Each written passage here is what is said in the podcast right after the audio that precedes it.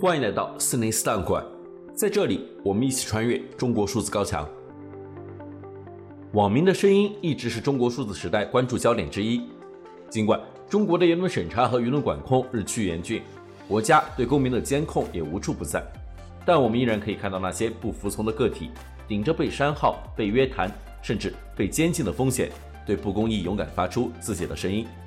中国数字时代在每日一语栏目中以字卡的形式记录下了这些声音，在网语馆、公民馆中对这些不服从的声音进行存档。在每月的 CDT 网语栏目中，我们梳理当月舆论焦点，并精选这些事件中值得关注的观点和讨论。二零二三年二月热词：低龄老人和银发红利。而青年老年人对我们国家目前是个红利。为什么呢？他如果到老老人了，那他完全要靠社会来负担，要靠养老金来支撑。那么现在这个年轻的老年人，他第一个，他参与老年事业的教育，他要去学习，他要参与老年的旅游业，他要参与老年的文体活动。那么这些当中呢，都有助于社会在这些市场上的推动。二月二十日，《工人日报》发表文章，促进低龄老人就业，实现银发红利。低龄老人和银发红利被称为是新时代矛盾文学新词，这两个热词也引起了网民热议。工人日报发表的文章称，健康老龄化为低龄老人形成持续劳动能力、成为稳定的人力资源群体奠定了基础。又指老有所为是老有所养的深入发展，两者共同满足了老龄群体的生存、发展、交往和自我实现需求。中国的老龄化问题日趋严重。根据国家卫健委的数据，截止二零二一年底，全国六十岁及以上老年人口数量达二点六七亿，占总人口的百分之十八点九；六十五岁及以上老年人口数量达二亿以上，占总人口的百分之十四点二。与此同时，中国养老金的缺口持续扩大。根据人社部数据，截止二零二一年，养老金缺口超过了七千亿元。如何解决如此庞大的资金缺口？中国央行前行长周小川在二月初就坦言，中国现有的养老金基础并不太好，未来挑战大，资金缺口会较大程度上依靠个人养老金加以补充。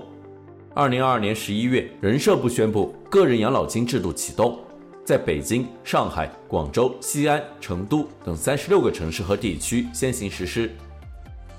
个人养老金是指政府政策支持，个人自愿参加，市场化运营。实现养老保险补充功能的制度，目前参加人每年缴纳额度上限为一点二万元。除了实施个人养老金制度之外，鼓励低龄老人再就业也成为近年当局力推的议程。二零二二年八月二十四日，中国老年人才网上线，为全国老年人才、社老组织、为老服务机构及用人单位提供老年人才信息服务。人民日报海外版也在二零二二年九月的一篇文章中，援引中国老龄协会会长王建军的话说：“引号低龄老人继续参与社会劳动，能够更加充分地发挥长期积累的人才资本优势，最大限度地提高社会人力资源的利用效率。”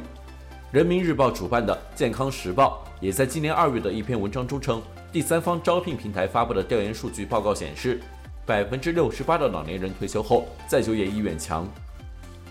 讽刺的是，就在工人日报发文的同一天，浙江宁波一位六十岁的低龄老人，约凌晨四点时猝死在了快递分拣岗位上。老人家属希望得到工伤赔偿，而当地人社局则表示：“引号，六十周岁本身不属于劳动者范畴，如果没缴纳工伤保险，就不能认定为工伤。”有不少网民对于官方鼓吹的低龄老人再就业不以为然，以矿渣重炼、韭菜掘根、敲骨吸髓讽刺这种希望鼓励以延迟就业解决养老金缺口的做法，认为这种做法是让未领退休金的中年人赶快饿死，已领退休金的老人赶快累死。而当前中国就业市场并不景气，且存在着较为严重的年龄歧视。有网民自嘲：“我一辈子都是红利。”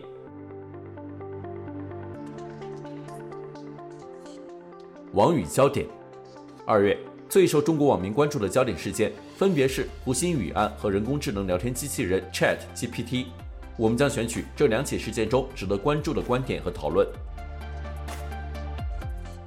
首先，我们来关注胡鑫宇案。事件发生以后，我们组织力量围绕学校周边，划定了五百八十九亩的野外公共山林区域进行了细致的搜索，对校外区域涉及到单位、居民区的，我们采取了走访、排查相结合的方式进行搜寻，并发动单位、居民自行排查。此外，我们还使用热成像无人机对该片区域进行搜寻，未见异常。发现尸体的粮库所在位置与五百八十九亩的野外公共山林区域临近，与致远中学胡某宇宿舍直线距离为二百二十六米，步行距离约四百米。一月二十八日，失踪一百零六天的中学生胡鑫宇的遗体被找到，而遗体的发现地点就在学校附近。对此，很多网友发表评论。网友鬼喜评论说：“生前躲过了所有监控，死后又躲过了所有搜索。”网友全民记评论说：“万人寻他千百度，蓦然回首百米处。”网友 music bling 评论说：“不管结局如何，负责搜救工作的官员难逃其责。失踪范围内那么大一个粮仓，仅凭覆盖不完整的几个监控就判定无人进入而不搜查，是重大过失。而粮仓外部围墙。”没有发现其攀墙进入的痕迹，也是工作不仔细。近在咫尺的围墙内的尸体，搜救犬和人都没有发现，说明搜救工作非常粗糙潦草。微信公众号旧闻评论则说，假如自杀结论成立，胡鑫宇失踪事件实际上包含两次死亡，一次是他终止最后一口气的生理死亡，第二次则是他作为一个人所包含的尊严、尊重等特征的社会性死亡。前一种死亡已经被过度讨论。而对后一种死亡的讨论相当不够，才刚刚开始。一个细节是，胡鑫宇遗体地点位于国家级储备粮仓库的大院里，而这个大院在他失踪四年后就被排除在搜索范围之外。现在汇总的信息看，之所以没被仔细搜索，是因为仓库级别高。这时候，一个人的价值与一处场所所带来的忌惮之间，就有了令人痛楚的比较。我们再来关注 ChatGPT。ChatGPT 是由 OpenAI 开发的一款人工智能聊天机器人程序，于二零二二年十一月推出。二零二三年二月，ChatGPT 在中国互联网上爆火，多个相关话题频繁登上热搜。一位匿名知乎用户对于问题阻碍国内团队研究 ChatGPT 这样产品的障碍有哪些？技术、钱还是领导力？回答道：主要阻碍是怕 ChatGPT 乱说话。大语言模型完全是黑箱，你不能保证它永远不说一些不新说的东西。一旦说错话，对任何一个公司都是毁灭性的打击，所以根本不会有团队去做。做出来了也不可能开发给普通人用。也许五年后，在地球绝大部分地区，GPT 取代了谷歌，但是大陆还在用百度。网友 FreeHit 鱼评论说：“有朋友问我怎么看 ChatGPT 对中国的挑战。”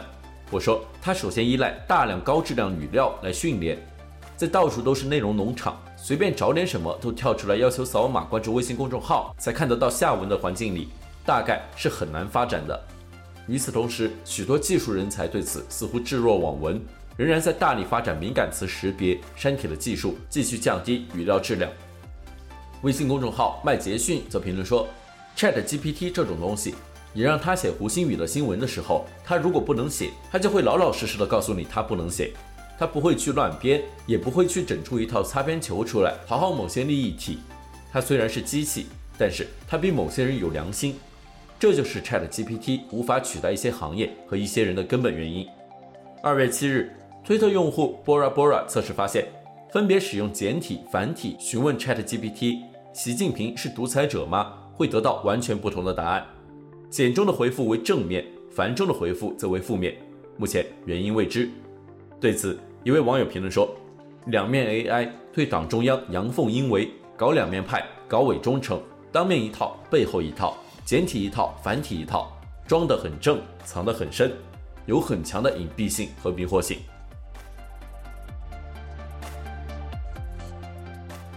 以上就是二零二三年二月的 CDT 网语。我们在这个栏目中梳理当月舆论焦点，精选这些事件中值得关注的观点和讨论。